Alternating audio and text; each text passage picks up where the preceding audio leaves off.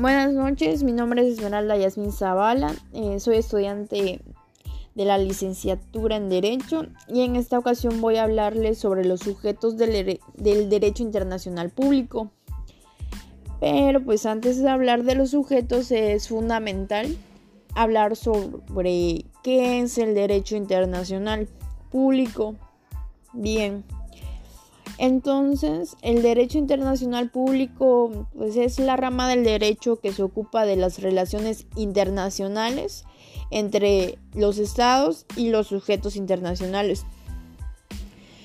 Los sujetos son una clave fundamental para la evolución del mismo derecho internacional.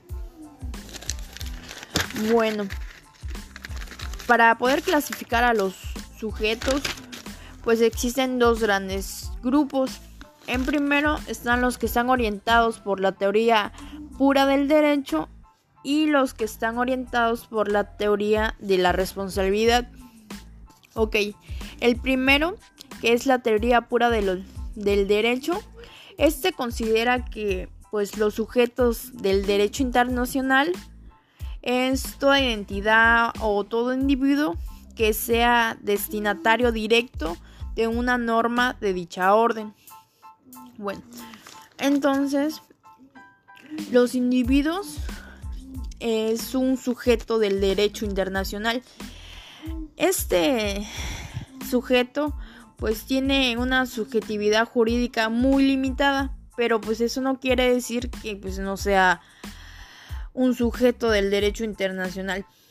Ginebra en el año de 1949 y sus protocolos de 1977 protegen al individuo, por lo que se da a entender o por lo que quiere decir es que pues el individuo es un, es un titular de los derechos y es fundamental, pues ahora sí que si no fuera por él, pues no existirían los derechos internacionales. Ahora bien, la teoría de la responsabilidad. En esta teoría se menciona que un sujeto del derecho internacional público debe al menos encontrarse en alguno de estas dos situaciones. Bien, la primera es ser titular de un derecho y hacerlo valer mediante una reclamación, una reclamación internacional. Y número dos, ser titular de un poder jurídico y tener capacidad de cometer algún delito internacional. Ahora bien, les voy a comentar algunos ejemplos de sujetos y ahora sí que pues especificando. Primero tenemos el Estado soberano, que es una comunidad humana perfecta y permanente. Este es capaz de gobernarse plenamente a sí mismo, o sea que es independiente. También tenemos la comunidad humana perfecta.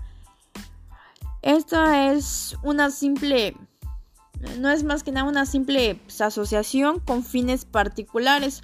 Un ejemplo es la iglesia y el Estado. Y por último tenemos la comunidad permanente. Esta es capaz de sobrevivir este, pues, a cambios políticos, a golpes de estados o revoluciones. Y bueno, pues esto sería toda mi parte. Espero que les sirva y que pues hayan entendido un poquito más sobre qué es el derecho y cuáles son sus sujetos.